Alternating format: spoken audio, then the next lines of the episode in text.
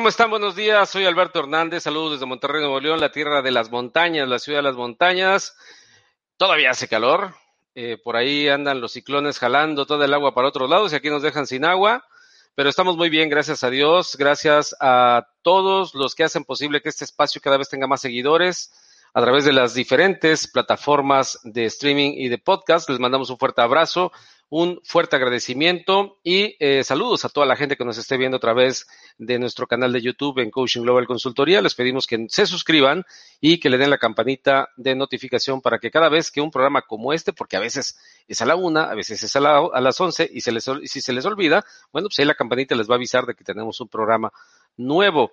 Eh, también a nuestros amigos de la red de los profesionales, LinkedIn, en donde ahí nos encontramos con nuestra página también de Coaching Global Consultoría y en Facebook a través de nuestra fanpage, en donde también ya podrás mandarnos tus mensajes, porque resulta que estaba poniéndolo en mi perfil personal y por eso no llegaban los mensajes. Así que ya lo pusimos a través de nuestra página, de nuestra fanpage y ahí podrás enviarnos eh, tus comentarios, tus saludos y pedir tus complacencias, que eso también pronto quizá lo tengamos, pues si nos lo deja las redes sociales. Pero bueno, hoy tenemos un, un, un programa especial como todos, pero hoy yo creo que es muy, muy importante poder hablar con un especialista de este tema, porque considero que muchas personas crecemos en nuestro aspecto profesional en nuestra imagen personal, en nuestros soft skills, a cómo creemos, o a como nos dice papá, como nos dice mamá, como nos dice el tío, como dice el abuelito, como nos dice quien sea, normalmente a quienes no les pedimos opinión, y quienes verdaderamente saben no acudimos. Hoy es un programa en el que sí, definitivamente, terminando tú, al ver este espacio, tú ya debes de tener claro el, punto de la imagen personal como un elemento clave dentro de tu desarrollo. No importa si estás estudiando, no importa si ya vas a terminar, no importa si ya terminaste, no importa si tienes 10 años, es muy importante que hoy aprendas de lo que vamos a hablar y sobre todo ser autocrítico y si tienes que cambiar y si tienes que hacer alguna modificación a tu imagen personal y a lo que estás proyectando, porque si estás considerando tener éxito, debes de hacerlo. Entonces, la verdad es que yo considero que hoy es un, es un momento muy importante para este programa porque eh, la verdad es que estoy muy agradecido con mi invitado porque fue muy sencillo realmente el que, el que, o tuve mucha suerte, no lo sé, pero es una persona que siguen mucho en redes, es una persona que es muy conocida en su ámbito y es una persona que definitivamente este, creo que hoy nos va a dejar un gran aprendizaje y por ello quiero darle la bienvenida a David Navarro, a quien sin duda todo el mundo se va a sentir complacido en conocerlo. ¿Cómo estás, David? Bienvenido a tu casa. Hola Alberto, muy buenos días, tardes para quien ya nos vea desde otros países, pues muy contento y además con esa introducción que haces, hasta yo ya estoy emocionado de poder compartir muchos detalles. Excelente, pues te repito, esta es tu casa, ahí ponemos ahí una imagen así como de un superhombre, ¿no? De la importancia que radica en, en, eh, en que sepamos eh, proyectarnos y bueno, no se vayan a sentir mal las mujeres porque pues no puse una imagen de mujer, pero bueno, este, con el tema de, de, la diversidad, pues hay que a veces de repente tener cuidado y aclararlo, pero yo creo, a mi punto de vista, que la, el hombre sí necesita mucho cuidado, el hombre necesita más ser más autocrítico de su imagen en muchas, en muchas facetas de su vida profesional y acotándolo nada más a la vida profesional, más allá de lo, de la, de la diversión, más allá de la familia, más eh, acotándolo nada más a lo profesional y eso es de lo que vamos a, a platicar el día de hoy, mi querido eh, David Navarro. Aquí abajo estoy poniendo tu LinkedIn y tu correo para que la gente que quiera contactarte eh, y ahorita nos vas a platicar eh, a qué te dedicas, y, y sobre todo eh, que nos, die, nos, nos pudieras dar una idea de cómo fue que llegaste a ser lo que hoy, eh, lo que ya hoy, el, el, hombre exitoso que hoy eres, porque es muy importante saberlo. O sea, eh, cualquiera pudiera decir, ah, le voy a robar tips para yo ser lo que. No, no, no, no es tan fácil. Tienen que darse condiciones. Y muchas veces creemos que es mágico, ¿no? Y que ya eres la persona que eres hoy en día y, y lleva un proceso y tú tuviste un proceso que es único e irrepetible. Así que, ¿qué te parece si comenzamos eh, sabiendo a qué te dedicas exactamente? ¿Y cómo fue que llegaste a este punto, mi querido David? Y te reitero la bienvenida. Muchas gracias, Alberto, y saludos a todos que nos ven. Para hacerlo así resumido y no abarcar demasiado, me dedico a dos cosas principalmente y fueron elegidas por mí, no fueron una cuestión de me lo impusieron o fue una cuestión familiar. Me dedico a ayudar a las personas porque antes que ser ejecutivos o profesionales somos personas y me dedico a ayudarles a proyectar más seguridad y más confianza a través de dos áreas que me fascinan. Uno es la imagen personal o ejecutiva, dependiendo del entorno, y la otra es la comunicación verbal, cómo expresar tus ideas y lograr pues tener mayor éxito. Y eso es a lo que yo me dedico rápidamente, pues cómo es que llegué hasta aquí. Como bien dices, no fue por casualidad, Nadie en mi familia se dedica a esto, así que no tuve una referencia de cuáles pasos seguir para la asesoría de imagen o para la comunicación. Fue un aprendizaje, tuve muchos mentores, por supuesto me caí muchísimas veces, continué y sobre todo es tener una visión hacia dónde quieres llegar, no solamente de prepararte con conocimiento, sino también desarrollar muchas habilidades que no siempre nos enseñan en la escuela, Alberto. Así es, o, más bien casi nunca nos enseñan en la escuela, nos pues sí, casi nunca a pasar calificaciones y, y, a, desvelarnos y se vuelve, y eso, por ejemplo, eh, con el tiempo vas aprendiendo y a valorar la importancia que tiene el descanso, el ejercicio y la dieta, ¿sí? Y que normalmente esos tres elementos los dejamos hasta el final y que repercuten directamente en nuestro estado físico, nuestro estado anímico y, y nuestras posibilidades de trascender dentro del mundo laboral. Desafortunadamente parece ser que eso no es importante en el ámbito educativo, pero bueno, no quiero, no quiero utilizar tu tiempo para, para estar aquí de Celestina quejándome del sistema educativo. Quiero que vayamos al grano. ¿Qué, ¿Qué, tan importante es hoy en día, hoy en día, en este momento, conscientemente, la imagen personal, este, David? Puede ser tan importante, tan diferenciador como cada uno lo decida. Hay gente, como tú bien dices, no me interesa, no me importa, nunca lo será. Y es válido que encuentres otros caminos. Pero si tú sumas a todo tu proceso de crecimiento la imagen, vas a destacar porque la mayoría creemos, hasta que nos damos cuenta de los que han llegado también, cómo han utilizado su imagen para bien. Y entonces dice, si alguien que ya creció tanto, y no se trata de que vista correcto siempre, sino que se haya podido diferenciar, y ahí está una clave, porque en el aspecto profesional, si todos fuéramos iguales por fuera, tendríamos únicamente que demostrar con el conocimiento, pero al ser personas que nos relacionamos, vamos a también necesitar del apoyo de otros. Y el apoyo de otros, allí es donde entra el tema de la imagen personal. Se puede generar más confianza, se puede generar mucho más, digamos, hasta interés por lo que nosotros podemos ofrecer.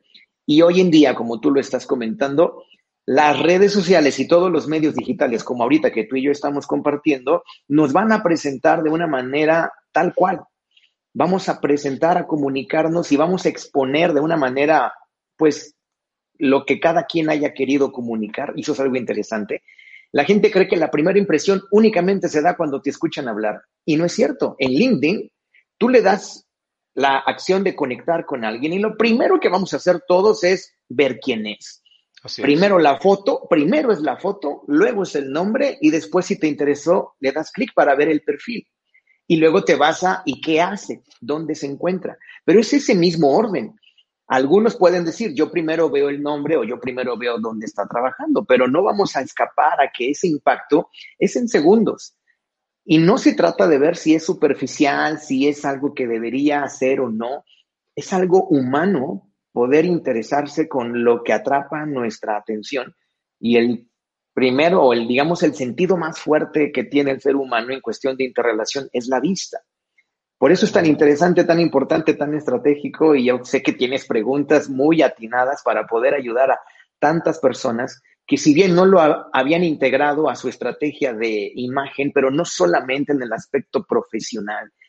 La imagen personal y la imagen profesional, para sorpresa de muchos, no están separadas. Te va bien en tu vida personal, te va bien en tu vida profesional. Te está yendo mal en tu vida profesional, afectará tu vida personal también.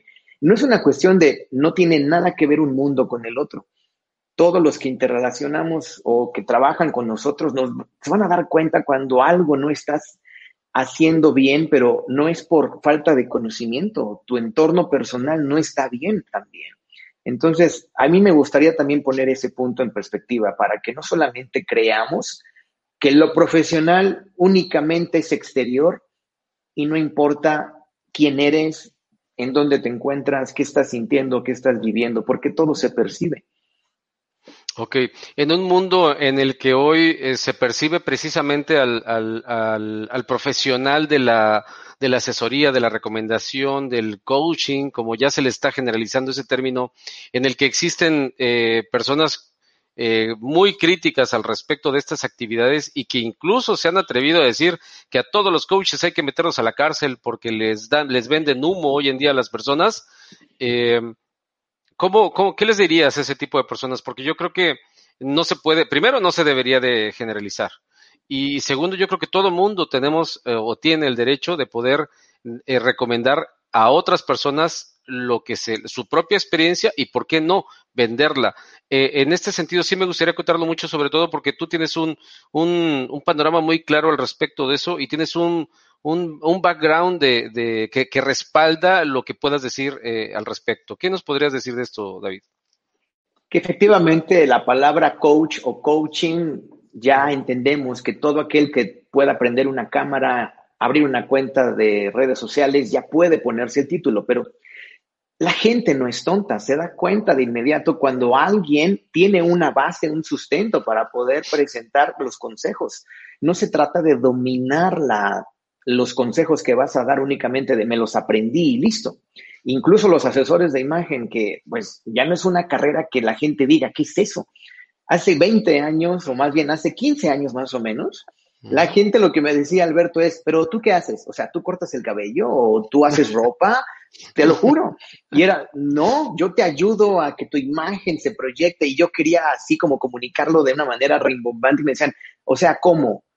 No me entendían. Hoy en día ya es una profesión que es conocida. ¿A qué voy con este detalle? Que hoy lo que podemos encontrar también es de que efectivamente alguien pudo haber tomado un curso de, de, imagen, de asesoría de imagen, pero le falta la experiencia. Y es como si yo estudio un tema tal vez médico, que no sea tan complejo como, digamos, el que yo esté operando a alguien, pero tal vez puedo dar consejos sobre la salud porque me interesó el tema. Una cosa es saberlo, otra cosa es dominarlo y otra muy diferente es que tengas el sustento en tu vida de que también ya tienes horas de vuelo.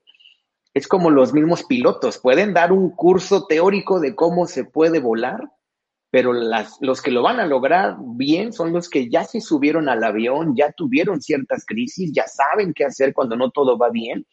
Y los que te preguntaran qué se siente, hasta lo van a percibir como algo muy humano, si realmente fue así o solo lo estás argumentando para quedar bien. Entonces, hay una gran oportunidad también para identificar quién tiene ese sustento, quién tiene solo el interés de hacer dinero, porque pensamos, pues todo debe ser así, si hago dinero, entonces me voy a poner a que soy coach porque así voy a generar mucho más ingreso. Pero todos decidimos seguir a alguien de acuerdo a lo que representa para nosotros esa persona también. Oye, ¿y qué respalda a David Navarro para, para decir lo que es? Porque eh, ahí es, es, interesantísimo porque tienes libros, tienes, tienes una trayectoria muy amplia. Platícanos de eso para que la gente verdaderamente valore el, el, el perfil que tú traes. Claro, para que no digan, bueno, ¿y él por qué está diciendo todo lo que dice y está recomendando? Pues te cuento, primero me gustaría empezar por los primeros fracasos que tuve, para que no empecemos a hablar de, no, yo tuve éxito a partir de tal edad. Empecé como todo siendo un aprendiz, un estudiante. Obviamente yo no sabía muchos de los detalles que hoy aplico. Y el primero de los fracasos que tuve que remontar es que yo era tartamudo. Imagínate, ah, alguien, imagínate alguien que se dedica a entrenar a hablar en público tenga la desventaja de no poder comunicarse. Era yo muy tímido, era tartamudo, también era alguien introvertido. Sigo siendo introvertido, pero ya me gusta mucho el contacto con la gente. El segundo obstáculo es que, pues, la maestría que yo estudié en imagen pública, cuando yo la conocí, prácticamente no, no había tantos referentes ya digamos, abriendo camino. Ese fue el segundo obstáculo. Tuve que visualizar, esto me llama, esto tiene para mí, no aquí, tiene para mí un significado. Y el primero que le sirvió aprender todos los detalles de la imagen fue a mí. Cuando yo me di cuenta que sirvió para mí, que me ayudó a ser más seguro, que me ayudó a atreverme a quitarme la tartamudez, a ser mucho más confiado, adquirir nuevas habilidades, me metí a cursos de oratoria, tuve mentores, me metí a los talleres de locución de la voz, o sea, fui en contra del miedo y no me quedé pensando, pues voy a buscar algo donde no tenga ni qué hablar, ni qué vender, ni cómo mostrarme. Y hay varias, digamos, oportunidades para quien quiera encontrarlo así. Otros de los detalles es que no fue nada sencillo iniciar una empresa de capacitación, donde lo primero que me decían, Alberto, es, ¿tú eres el capacitador? Sí, y como no tengo barba, nunca la he tenido, entonces he sido tragaños. Y cuando yo empecé tenía 23, 24 años y pues yo ya tenía, según la experiencia por haber estudiado, pero me faltaba la práctica. Y era muy lógico que me comenta o que me preguntaran esto. ¿Y el capacitador eres tú? Sí, y yo así súper seguro.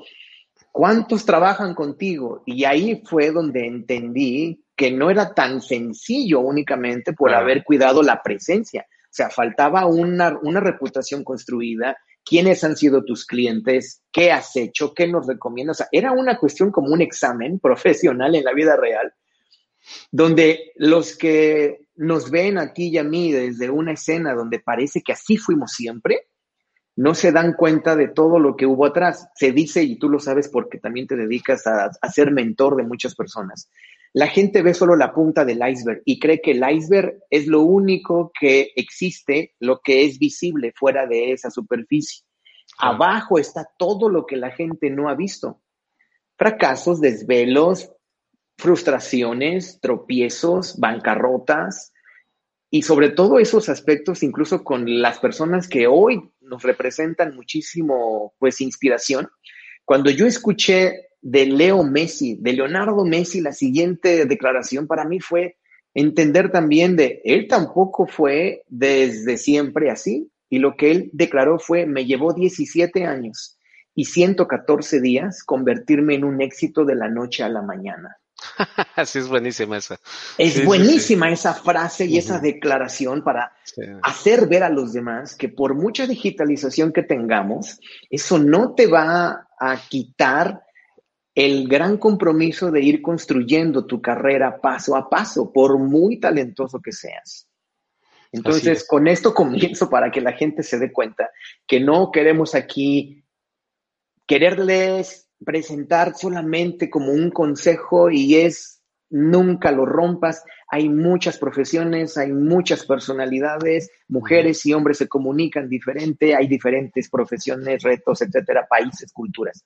Entonces, para mí no hay una regla que aplique siempre en el caso, por ejemplo, de lo que es imagen para todos.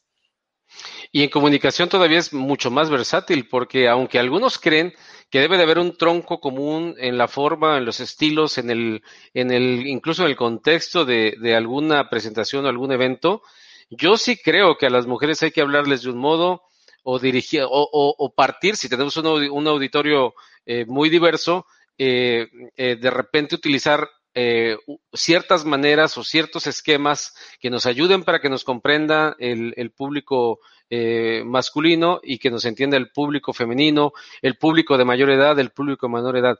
En ese sentido, ¿tú qué, qué, qué, qué experiencia has tenido con, con, tu, con las conferencias que has tenido, con la capacitación que les has dado a otras personas? ¿Cuál sería una, una un, tu postura general al respecto de eso? ¿Qué has percibido? ¿Es cierto? ¿Consideras que, que, estoy, estás de acuerdo conmigo o no? ¿Cuál sería esa, esa cuestión en, en tu punto de vista? Estoy totalmente de acuerdo contigo, Alberto, porque no le puedes hablar al, al, grupo de adolescentes idéntico que al que tiene ya, digamos, 60 años, por mucho que sepas y que digas, es la misma presentación siempre. Si no comprenden, el problema es de ellos. No, errores de comprensión son errores de comunicación.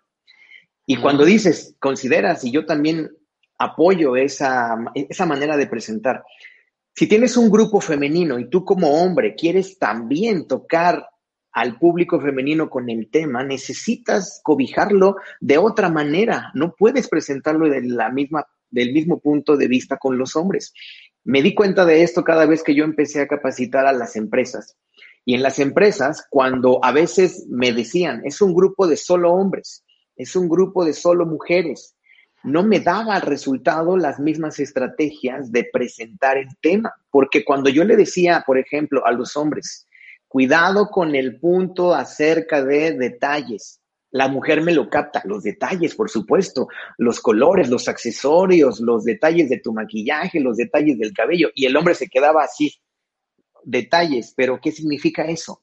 Yo tenía que ser muy puntual, tus zapatos, tus calcetines o medias, tus anteojos, tu barba, ah, ya, porque para el hombre este tema puede ser a veces nuevo. Y en el caso de las mujeres, para obviamente inspirarlas, necesitas tener una comunicación y un lenguaje más emotivo sin caer en que se convierta en una charla siempre motivadora. Y con el hombre puede ser directo e iniciar con algo contundente que rompa el hielo y los hombres no lo tomamos tan así como, wow, entró con algo muy fuerte.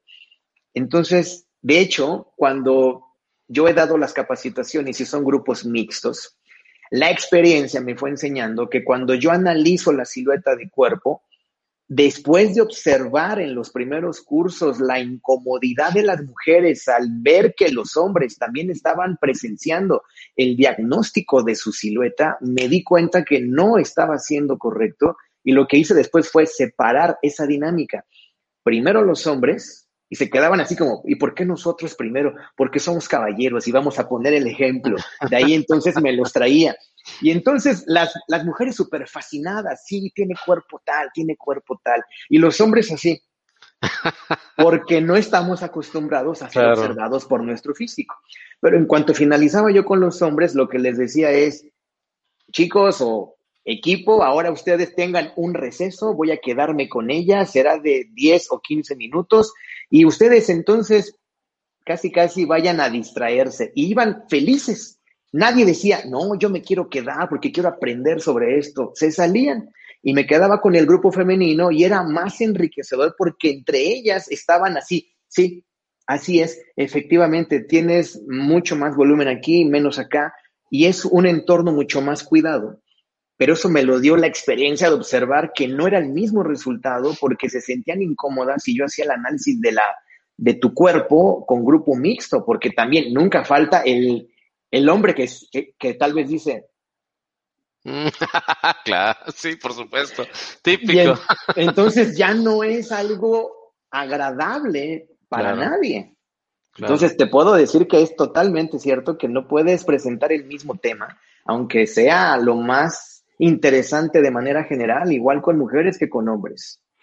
Eh, pareciera que estas habilidades de las que estás hablando son eh, soft skills que todos los catedráticos eh, reciben o recibimos para dar clases a nivel, en cualquier nivel.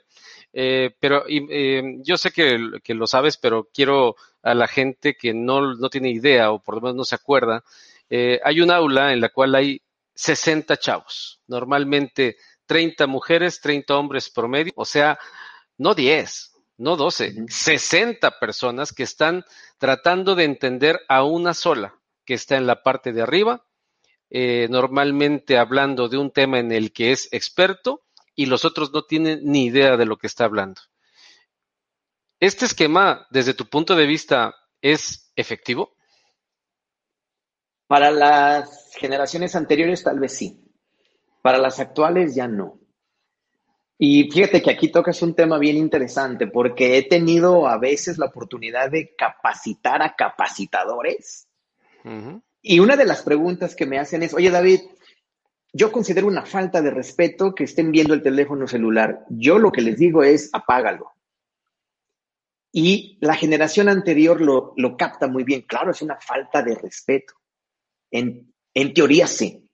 Pero la generación actual está conectada a la tecnología todo el tiempo. Y una vez, en una capacitación con jóvenes, una chica estaba con el celular. Y esa persona que estaba capacitando dio por hecho que estaba chateando, que estaba en redes sociales y se molesta. Lo que le dijo fue, oye, tenme más respeto, guarda el teléfono, estoy tomando notas y estaba tomando notas desde el teléfono celular, pero la percepción del capacitador, que era de otra generación anterior, lo tomó a mal y lo que les he dicho es, la atención del público la vas a provocar tú con la manera en que presentas. No vas a entonces exigirle a los demás que te pongan atención solo porque tú sabes que eres la cabeza o el experto en eso. 60 personas y si son estudiantes, todos muy jóvenes, debes volverte muy dinámico. Eso también tuve que aprenderlo, Alberto. Me contrató una de las universidades de aquí de México, una de las, de las más, digamos, populares, y lo que me dijeron es, quiero que nos ayudes a dar una gira de capacitación por muchos campos. En todo México, entonces fuimos al sur, al centro, al norte, con la misma conferencia. Era cómo proyectar la mejor imagen para venderte como el mejor candidato. No era con ese título, pero era más o menos con ese punto. Y lo que, lo que yo me di cuenta en las primeras, pues yo llegué con la misma estructura, como si fuera un grupo tal vez de 20 personas en un salón de clases. Estaba yo empezando a dar como una clase tipo conferencia. No me daba resultados en los primeros campus. Me di cuenta que necesitaba volverme alguien distinto y que ganara yo la atención de los públicos, siendo yo mismo, pero en mi versión más dinámica para el final de esa gira, yo ya lograba incluso, ya me sabía los comentarios que generarían atención, un poco de risas, pero los practicaba yo tanto como si fuera la primera vez que los habría yo dicho. Y hacía dinámicas para que los chicos pasaran al frente, pero no para ver su vestimenta, sino para enseñarles cómo haciendo una vacante, digamos, ficticia, todos fueran queriendo presentarse como el mejor candidato. Y lo que les hacía es corregir desde su postura, cómo me veían, cómo me trataban. Yo me comportaba como el reclutador, el que pues, no le interesa quién sea, sino es pues, adelante, pasa, muy frío. Y entonces era desde el saludo profesional y no era tanto de cómo vienes vestido, sino es qué tanto te estás proyectando con confianza de que este trabajo tú lo puedes hacer y que me convenzas con lo que respondas a lo que yo quiera saber de ti, con algo que sea congruente con lo que veo y con lo que percibo. Y la mayoría de los chicos se equivocaba al responder. Ejemplo, ¿cuál fue el último proyecto en el cual has participado y tuviste éxito? No se esperaban esa pregunta. Siguiente, ¿por qué tú y no alguien más? Y luego otra pregunta, ¿cuánto quieres ganar? Y pensaban los alumnos que era, ¿a poco se puede decir lo, que yo quiera? Respóndeme, tú eres el que viene aquí a trabajar, entonces respóndeme. Y lo que no se daban cuenta es que los reclutadores a veces lo van a poner como un filtro para saber si sabe más o menos el tabulador. Y entonces ahí también son detalles que no se aprenden únicamente con solo corregir currículum o con solo saber cómo irte vestido. Son estrategias que yo fui entendiendo y al final de la gira, con un reto importante para mí fue que no había 60 alumnos, Alberto, había casi 800 en el cierre, porque juntaron varios campus y para mí fue 800, era para mí demasiado. Lo peor, o más bien el aprendizaje que para mí fue peor en ese momento, ya después lo pude capitalizar, es que falló el sonido. Al inicio, no me escuchaban porque estaba fallando el audio, pues tuve que improvisar sin micrófono. Adelante. No arrancaba la presentación porque todavía era de darle la presentación directo al equipo, como no teníamos clicker todavía. Era típico de la siguiente, la siguiente. y entonces el staff estaba hasta arriba en el auditorio. Sí, claro, típico. Y yo estaba lejano. Entonces era de la presentación no cargaba, no hubo audio, 800 personas, pues tuve que improvisar. Pero lo bueno es que me sucedió en el cierre. Ya tenía la ventaja de haber practicado con los campus anteriores cuando hubo que improvisar. Entonces, con esto quiero compartir que el éxito al hablar en público no es que solamente domines el tema, sino saber responder a las crisis que no puedes controlar y haberte adaptado al público para que el impacto no sea al azar. Por supuesto, y, estar preparado para los imponderables, ¿no? Es un, es un, también. una situación que, que, se presentó. Fíjate que ya Estamos entrando a la primera media hora, terminando la primera parte del programa y vamos a dar despacio a la gente que nos está dejando sus mensajes. ¿Te parece bien? Incluso hay algunas preguntas que, pues ya hasta se me adelantó mi buen Lalo Cruz, a quien le mando un abrazo, Eduardo Cruz Nogues. Eh, dice, excelente tema. David, ahí te va la pregunta. Dice, ¿cómo se clasifica la imagen de personajes eh, como Steve Jobs o Mark Zuckerberg, que es modesta contra su liderazgo. ¿Qué opinas tú al respecto? Maravilloso, porque tienen más la causa que el demostrar con una vestimenta que sea igual a la que los antecede. Y es un caso interesantísimo porque en tecnología, por supuesto, no se necesita una vestimenta ejecutiva como lo conocemos, como yo estoy hoy, o sea, con el blazer, con una camisa formal. Y es por entender el entorno.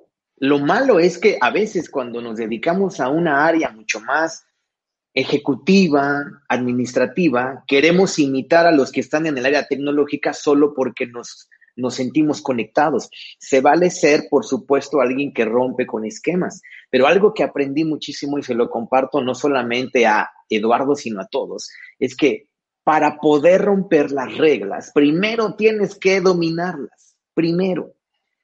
Y los que no conocen la vestimenta de Steve Jobs antes de 1997, creen que vistió todo el tiempo desde que empezó con esa playera negra al cuello de tortuga y con los jeans. No vestía así. De hecho, Mar Marcula, cuando fue presentado de una manera así interesantísima, Apple, con la Apple número uno, lo que le dijo es, te quiero de traje y con corbata, porque quiero que demos confianza a los inversionistas. Y Steve Jobs lo que decía es, pero ¿por qué? Yo no me he visto así. En ese momento fue una estrategia de imagen, pero muchos no conocemos esa historia. Lo recordamos solamente con los tenis o con las zapatillas, los jeans y con esa camiseta. Entonces, es por supuesto interesante aprender de ellos porque no están queriendo seguir las reglas, las rompen pero tienes que llegar a ese nivel para poder entonces romperlas y no solamente decir por, por una rebeldía y listo. Claro, claro, no, no, no, pues si se trata de, pues que fueran artistas, ¿no? Que, podemos imitar la imagen solamente por ser eh, ídolos y creen que esto les va a repercutir en, un, en un, éxito eh, eh, instantáneo. Así es. Bueno, Lizzie Rubio, le mandamos un abrazo a mi amiga Lizzie Rubio, dice excelente programa, felicidades Alberto, felicidades David. Eh, gracias. a Alicia Rubio, excelente eh, doctora, maestra dedicada a, la educación, eh, dedicada a la educación y que venga ese comentario de ella, la verdad es que para mí es bastante valorado. Ofelia Hernández o Fernández nos manda un saludo, dice súper interesante el tema, invitadazo, pregunta, ¿cuáles son las actitudes, actitudes que más te gusta destacar de las personas que te buscan para una asesoría de imagen? Qué buena pregunta nos hace Ofelia, porque no nos está preguntando por vestimenta, sino actitudes.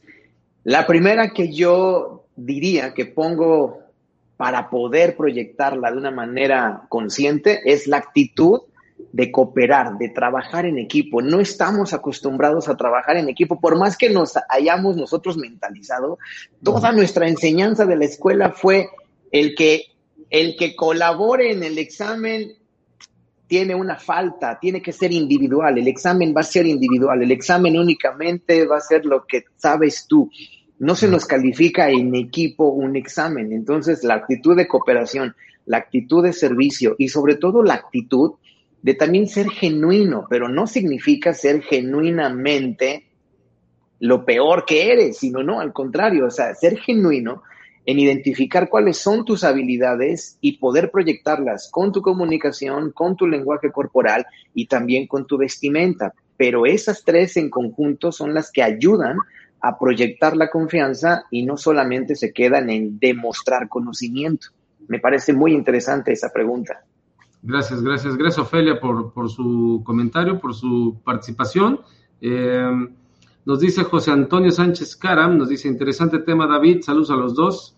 Gracias. Gracias. Mi buen Pepe, Pepe Antonio, que ya estuvo aquí con nosotros también platicando de, ventas. Eh, Lalo Villarreal, le mandamos un abrazo también, nos manda saludos, excelente tema.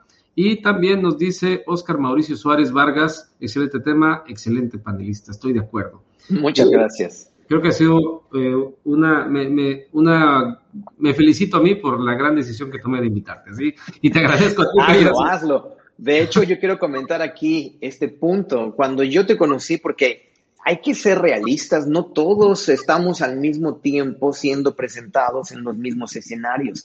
Tal vez alguien que tiene mucho más camino que tú y yo, todavía no lo conocemos tú y yo. Y entonces cuando tú me contactaste, por supuesto que seguí lo mismo que ya hemos dicho, bueno, ¿quién es Alberto? Después, perfil, ¿qué has hecho y qué es lo que necesitas de mí? Ya cuando me comentaste, quiero que me apoyes a participar en uno de los programas que hago en vivo y ya acordamos el tema. Entonces yo dije, qué interesante que alguien esté como Alberto aportando tanto y por eso es que me conecté con el tema, porque no era nada más hacer como las preguntas típicas de siempre. Entonces yo te felicito por la decisión que tomaste y por haberme invitado, pues doble felicitación. Gracias, la verdad es que sí, me gusta mucho lo que hago.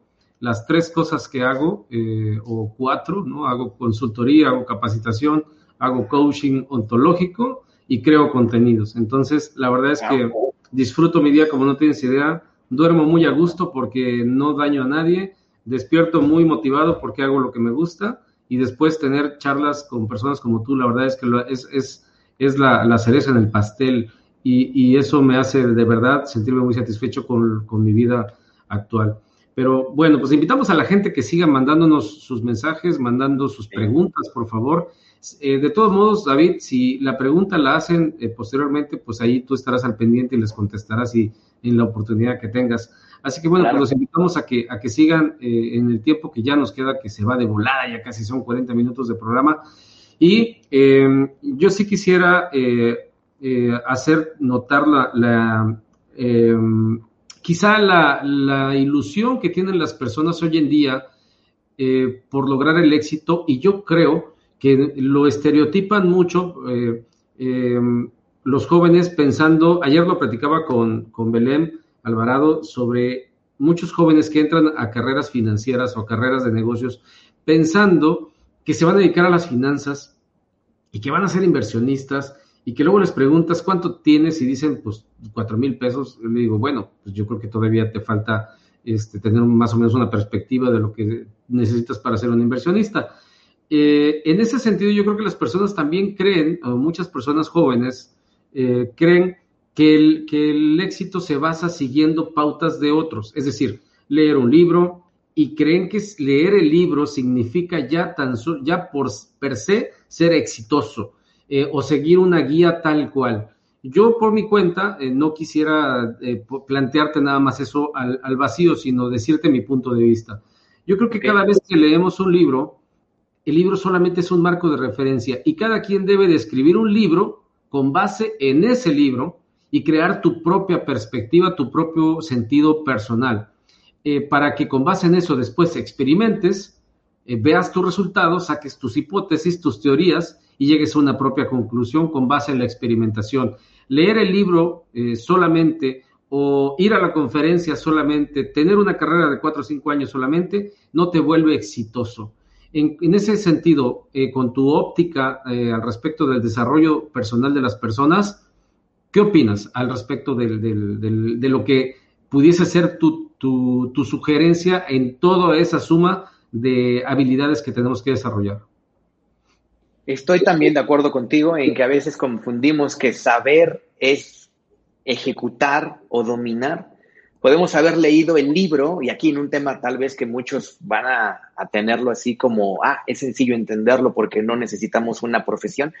Si alguien quiere aprender a andar en bicicleta y se lee los 10 tomos, tomo uno, tomo dos, pero nunca se subió a una bicicleta, puede hablar del tema y ser alguien que sorprenda de, no, hay tantos estilos de bicicleta, hay tantos tipos de neumáticos. Hay de este material, de este otro. En tal país se hace esta, en tal país se hace esta otra. Pero cuando lo invitemos a andar en bicicleta, no va a poder andar como la, digamos, la experiencia que comunicaba. Y estoy de acuerdo contigo en que leer el libro a veces se nos impone en la escuela leer un libro y no entendemos todavía el por qué nos lo pidieron, porque el libro no fue escrito para los más jóvenes, fue escrito para alguien que ya tiene la necesidad ejecutiva de encontrar ciertos consejos. Y cuando los libros también fueron decididos a escribir para una audiencia en específico, el lenguaje va a ser mucho más cuidadoso. Ahora, respecto a lo que comentabas, si los financieros se visualizan teniendo mucho dinero para invertir y no vienes de una familia que ya lo tiene, lo importante es entender, hoy no lo tengo, pero eso no puede ser el obstáculo. Si yo lo quiero, no lo va a ser. Pero decía Jim Rohn, ¿quieres ser feliz? Estudia felicidad y vive aplicándolo. ¿Quieres ser millonario? Estudia el dinero y estudia la riqueza. Estúdialo. No solamente es quiérelo, estúdialo. Relaciónate con personas que ya lo tienen y entonces aprende lo que tú no estás haciendo y ellos ya lo hacen y poco a poco vas a ir aumentando tus ingresos. Creemos que solamente por tener el título, la maestría, el posgrado, ya automáticamente las empresas van a decir, wow, lo que nos pidas, no importa, te queremos a ti por el título.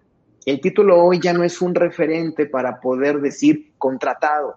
Necesitamos ahora saber comunicar nuestras habilidades y entender que estudiar y ejecutar es una fórmula que te va a ayudar a que lo que siembres te dé una cosecha. Y la gente quiere cosechar sin haber sembrado. Estoy, estoy de acuerdo contigo. Oye, David, pero fíjate que cuando yo, yo veo tu, tu, perfil en LinkedIn y, mencionas proyectar seguridad y confianza con tu imagen personal y comunicación verbal. No sé si te ha pasado, supongo que sí, dentro de toda tu amplia experiencia, pero algo que yo he escuchado mucho es que de repente me topo con, con personas que son muy seguras eh, y proyectan mucha confianza, eh, hablando de un tema, hablando de, de su experiencia, pero cuando les planteas la posibilidad de romper un paradigma familiar y pararse enfrente a sus papás a decirles, ¿saben qué, papás? Me quiero independizar, quiero empezar a luchar por mi propia cuenta, quiero saber qué, eh, de qué se trata la vida, me voy. ¿Sí? Y ahí viene un drama que ahí te encargo, ¿no? Sobre todo en, en rumbos o en zonas más tradicionalistas, tú sabes, a lo mejor Ciudad de México, eh, son ciudades grandes, esto no es tan complicado, pero en algunas eh, zonas del interior de la República o, en, lugares en, eh, culturas latinas, esto cuesta trabajo. ¿Por qué le cuesta tanto trabajo al ser humano, al joven, al ser humano, y a veces sin tener yo una tendencia hacia decir que a las mujeres menos, pero creo que más a las mujeres les cuesta trabajo plantear un discurso en el cual se les diga, quiero hacer esto, voy a hacer esto, lo voy a intentar, sin que batalle, porque se atoran, se atoran, se les acaban las palabras, pareciera que todas las habilidades que llegaron a desarrollar en ese momento no funcionan. ¿Por qué es tan difícil comunicarse y tener eh, confianza propia para externar una necesidad personal ante los padres de familia? Bueno, más es una pregunta muy complicada porque el área de la psicología solo la conozco, pero no soy psicólogo. Desde mi experiencia te puedo responder claro. que cuando he capacitado a las personas, hombres y mujeres, y en los dos casos he encontrado esto que me dices, ya tienen todo, digamos, el, el conjunto de las habilidades para comunicarse, se saben presentar también con la ropa, pero en la vida personal hay temas que o no están dispuestos a discutir con el buen término o no están listos para poder hablarlo en un aspecto personal. Yo lo que te diría es, ¿por qué nos cuesta tanto? Porque no estamos acostumbrados a conocernos y observarnos a nosotros mismos y estamos esperando que sean los demás quienes nos, nos digan qué es lo correcto, por qué sí, por qué no. Y cuando eres muy joven, a lo mejor alguien que esté en sus 20, 24 años, tiene expectativas de los padres sobre él o sobre ella. Esas expectativas a veces no son las tuyas. Y entonces, ¿cuántas personas se decidieron a estudiar algo que era la expectativa de la familia cuando saben que no les agrada o que les han dicho, después de que tengas la carrera que tenemos en la familia, haces lo que se te antoje? Y en el fondo tiene un gran amor ese consejo. Te están ayudando a que pues no te duela tanto si es que fracasas o que tengas el soporte. Lo que yo me he dado cuenta, Alberto, es que cuando alguien está dispuesto a reconocer qué es lo que quiere, cuál es la profesión que ama dedicarse a ello, o a lo mejor en, algo personal quiere, quiere vivir sus experiencias, el pedir permiso tanto a la familia cuando ya eres adulto, obviamente no se trata de que sea con los ojos vendados, necesitarás recursos, necesitarás dinero, necesitarás enfrentarte a cosas que no conoces, pero eso es algo que todo ser humano debería experimentar de lo que soy el día de hoy, es lo que quiero transformar para que mañana yo llegue hacia esa meta y en el caso, como digo, comparto en parte lo que dices tú, que a las mujeres les cuesta trabajo. Yo a veces he visto a los hombres también sufrir incluso más, de cuando saben que no quieren dedicarse al, al negocio de la familia, estudiaron una carrera, pero no se atreven porque obviamente la expectativa está en, nos vamos a dedicar todos hacia este negocio. Entonces, ¿tú para qué quieres crecer fuera de esto? Lo tienes todo. Y a veces son hombres los que no les o sea, les cuesta mucho trabajo. Pero ya es un tema, obviamente, de ahí de coaching ontológico, de cuestiones de, digamos, mentoría, pero sobre todo hay que tener muy claro qué es lo que quiero y estoy dispuesto a pagar el precio o no. Excelente. Déjame mencionar aquí nada más este comentario que está pendiente. Héctor Martínez, saludos Alberto y su entrevistado David Navarro. Gracias a Héctor. Gracias. Un fuerte abrazo. Oye, ya estamos entrando en la recta final del, programa, eh, se va de volada platicando contigo, la verdad que, es una delicia el poder, eh, el poder intercambiar esta charla, esta charla tan, tan amena contigo. Pero no quiero, eh, antes de, concluir con, lo último que siempre, la última pregunta que siempre le hago a mis invitados, quisiera que me mencionaras en, en qué, en qué, cuál es el mejor momento y en qué lugar debe de estar eh, eh, una persona como tú, un asesor como tú, un, experto como tú en la vida de las personas. Yo siempre le digo a los muchachos, a ver, enfrente de ti debes de tener a tus mentores, para que con base en su experiencia tú vayas siguiendo pautas. Detrás de ti tienen que estar tus entrenadores que te tienen que estar diciendo, dale por aquí, dale por allá, hazlo así, hazlo allá, lo da, ¿sí? A tu lado izquierdo tu coach, que es el que va manejando el vehículo en el cual tú quieres que él te lleve. ¿sí? Y del lado derecho puedes tener algunos otros eh, eh, eh, referentes en los cuales tú puedas hacer benchmarking con respecto a lo que tú haces. Esa es mi recomendación. Algunos lo entienden, otros no lo entienden. ¿Dónde tendrías que estar tú? ¿Atrás, al frente, al lado derecho? ¿Dónde tendrías que estar? Al lado. Al lado. Ni siquiera al frente y ni siquiera atrás, al lado, porque hasta cierto punto, Alberto, ahorita que pones esa analogía, el asesor de imagen, al menos yo, yo no sé los demás colegas, pero al menos yo lo que hago es ayudarte a que tú mismo te des cuenta de lo que eres, lo que quieres y cómo puedes mejorar. No puedo llegar a apoyar a nadie que no esté dispuesto a crecer, no se puede. Ni siquiera el director de la empresa que su equipo diga, ayúdalo porque le hace falta, si el director o directora no quiere, no puedo hacer nada porque es algo que es decisión personal. Por eso es que si yo estoy al lado, es porque esa persona quiso tenerme al lado, pero no es para que yo lo critique. En mi caso, al contrario, es de, ya te diste cuenta que eres carismático, ya te diste cuenta que eres seria, pero al mismo tiempo muy inteligente, ya te diste cuenta que los demás valoran en ti esto y que solo te hace falta saber comunicarlo por fuera, porque no todos son solamente los conocimientos. Tus habilidades sociales son muy buenas, ¿por qué no lo incluyes en tu profesión? Yo lo que hago es abrir esa perspectiva y con lo que recomiendo, pareciera que solo trabajo por afuera pero realmente lo que yo conozco siempre es cuál es tu meta, cuál es tu objetivo y ahora cómo lo estás comunicando.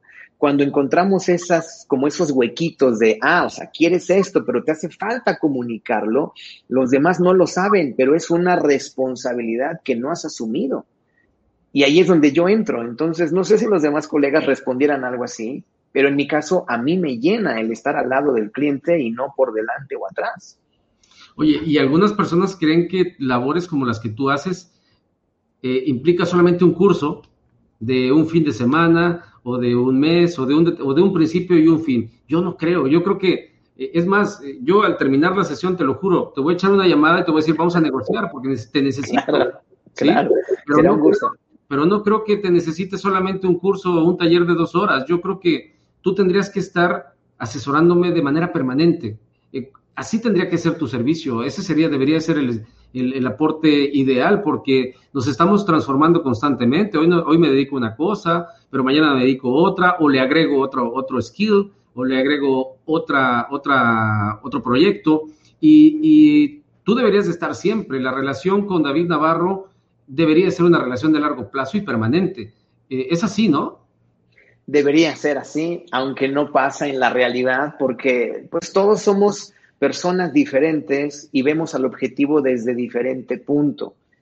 Cuando, por ejemplo, tenemos una meta a corto plazo, es algo curioso, Alberto, que, por ejemplo, alguien que va a presentar algo en público me está buscando un fin de semana antes porque dice, no me sale, entonces ya es este lunes, oye, tienes un curso, pero ya lo necesito mañana, lo siento, mi próximo curso es hasta dentro de un mes.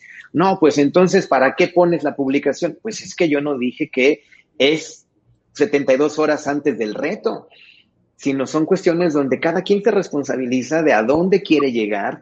Y en la cultura latina sobre todo, y yo también estuve en ese mismo como manejando mis metas así más a corto plazo, es algo normal que lo vemos así de, pues necesito algo de aquí a los 15 días. Entonces solamente busco algo, Google, cómo combinar esto con esto. Ya, ya salí del tema.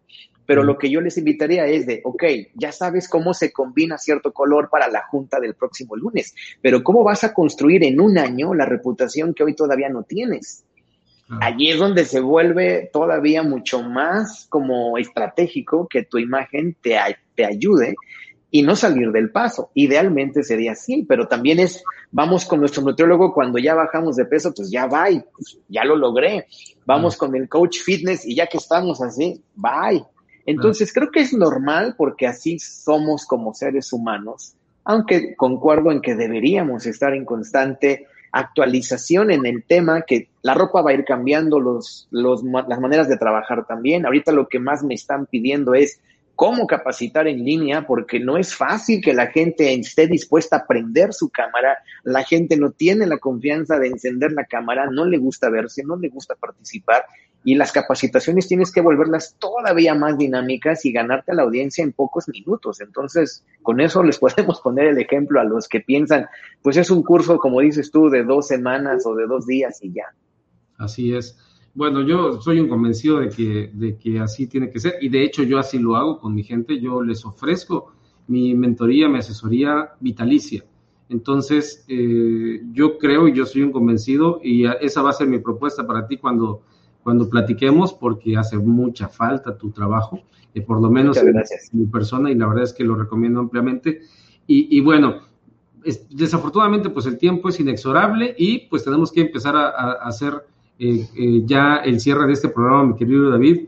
Y, te quiero hacer, te quiero pedir lo que le pido a todos mis expertos, a todos mis amigos invitados. Okay. sí me gustaría que nos dejaras tarea ¿Cuál sería la tarea para la que la gente que vea este programa en vivo o grabado, qué tarea nos dejas eh, para que podamos eh, de verdad eh, tomar de tus palabras algo que nos sirva para proyectarnos en nuestra imagen como una persona con un éxito de corto, mediano o largo plazo? ¿Qué tarea nos das? Me hiciste pensar en algo muy rápido que trabajo en cada de las asesorías personalizadas. Tres preguntas estratégicas. Venga. La primera, si hoy te conoce alguien que no trabaja contigo, ¿qué le comunica tu imagen? O sea, ¿qué le comunica tu imagen a alguien que no te conoce por profesión, por lo que has logrado? Eso es algo importante. Y cuando seas objetivo, entonces puedes observar lo que los demás verían sin tener el contexto. Número dos, ¿qué deseas comunicar de ti? Y eso es algo que a veces nos da miedo responder porque creemos que hay una respuesta correcta. Para cada uno va a ser diferente. ¿Qué deseas comunicar de ti? Y número tres, ¿a dónde deseas llegar en los próximos años? Ponte como meta el año que entra. Y si lo ponemos así, el 10 de septiembre de 2022, ¿en dónde quieres estar? ¿Y qué habrás hecho para poder lograrlo? Y la gente cree pues, lo que se dé, lo que se pueda, si todo va bien, y entonces esas son las tres preguntas que yo les dejaría como tarea y fíjense, no está incluida al 100% cómo te combinas, cuál es tu corte de cabello, cómo hablas, es algo mucho más integral. Y es algo eh, que eh, estamos manejando en esta primera oportunidad que tenemos de platicar contigo de manera muy, muy conceptual, de manera muy general. Ojalá que no sea la última oportunidad que me des de platicar contigo y con nuestro público y que tengamos la posibilidad más adelante de en ciertos formatos que vamos a estar manejando, el que nos honres con tu, con tu compañía, con tu consejo con tu, con tu aporte, mi querido David. Muchísimas gracias por haber estado conmigo y con toda nuestra gente el día de hoy. ¿Algo que quieras agregar? Pues yo sobre todo quería agregar, gracias a ti por la invitación, he disfrutado muchísimo la charla, la plática, como has dicho, se nos fue el tiempo como agua, pues que no sea la última vez, eso es lo que yo quisiera agregar y que también la gente que esté viendo esta conversación, que nos ponga algún comentario respecto al tema. Habrá personas que tal vez digan esto no es importante, esto no debería ser así y también es algo válido o el que tenga alguna pregunta en específico pues será muy interesante. Y les agrego la que yo siempre les digo, no nos crean nada, ¿no? O sea, háganlo y, y si funciona bien y si no funciona, díganos para que podamos también crecer con su propia experiencia, porque finalmente la virtud eh, que tenemos todos es de ser diferentes y en, esa, en ese eh, orden de ideas, en esa experiencia, pues aprendemos cosas nuevas y eso a gente como a ti, a gente como a mí, lejos de sentirnos perjudicados, nos sentimos beneficiados porque aprendemos también de su experiencia. Gracias, eh, David Navarro. Ahí está abajo su información en donde lo pueden este, contactar. La verdad es que me siento súper complacido por haberte tenido este día y espero tenerte en más ocasiones. Como te lo dije y te lo ratifico, eh, tener a David Navarro en nuestra vida tiene que ser una relación de largo plazo. Muchas gracias por esas palabras, Alberto. No, no, eh, lo digo honestamente y te mando un abrazo, espero verte pronto. Y eh, estás en Querétaro, para la gente que No, lo, tenía claro, estás en Querétaro, una ciudad increíble, ahí tenemos grandes amigos allá en, en, esa hermosa ciudad, una gran ciudad trabajadora y un ejemplo de productividad y desarrollo para, para México, para Latinoamérica y para el mundo. Así que eh, espero verte pronto, David. De verdad, eh, ha sido un honor, un placer tenerte. Y aprovecho pues ya para despedirme de la gente y le pedimos que siga comentando este, este espacio. Alma Mater es un espacio que hemos eh, decidido hacer para que la gente aprenda, aprenda a servir y aprenda a servir con el tiempo mucho mejor. Soy Alberto Hernández. Nos vemos en la próxima. Les mando un fuerte abrazo. Cuídense mucho. Gracias. Bye bye.